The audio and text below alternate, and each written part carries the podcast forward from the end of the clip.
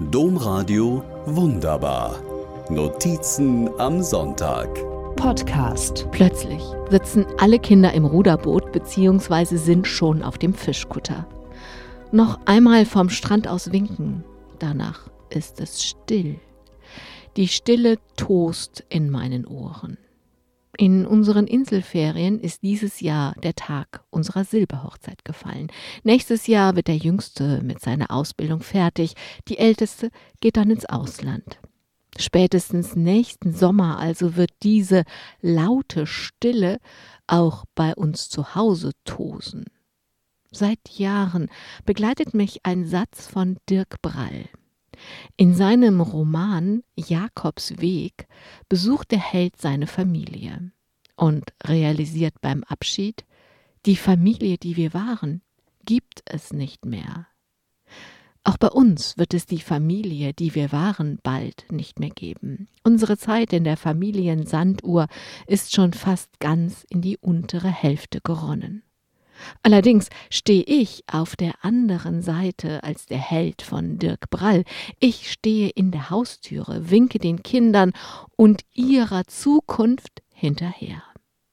Deswegen wünsche ich mir und nehme die Silberhochzeit zum Anlass, dass wir nochmal alle zusammen sind. Und zwar auf unserer Ferieninsel, wo wir unter weitem Himmel und am weiten Horizont zu der Familie wurden, die wir so gerade eben noch sind. Dort, wo wir Kormoranen, Strandläufern und Möwen zuschauten, über Seehunde lachten, uns von Delfinen anrühren ließen, wo in einem Jahr sogar ein Walhai auftauchte. Dort, wo wir lange Badetage am Strand Ausflüge auf nur bei Ebbe zugänglichen wilden Klippen und Höhlen und Vorlesestunden im samtweichen Gras erlebten, wo wir tiefe Gespräche führten, die so nur auf einer Insel stattfinden konnten.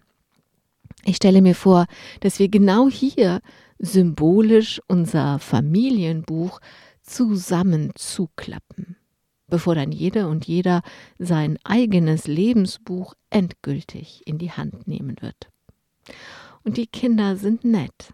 Sie erfüllen meinen Wunsch, reisen uns zusammen nach, kommen am Hochzeitstag auf die Insel. Die Kinder bringen gute Stimmung mit, schnorcheln einträchtig im kalten Atlantik, waschen ihre Haare im Eimer mit kaltem Wasser, streunen über die Insel. Bei einem Ausflug erspähen sie eine große Palette in den Felsen. Gemeinsam schleppen sie diese durch Disteln und Brennnesseln, bauen einen großen, vor allem hohen Tisch daraus, so hoch, dass wir alle mit den Köpfen gerade über die Platte lugen und unsere Füße über dem Boden baumeln. Als die Kinder abgereist sind, sitze ich an diesem Tisch, betrachte die große einladende Tafel.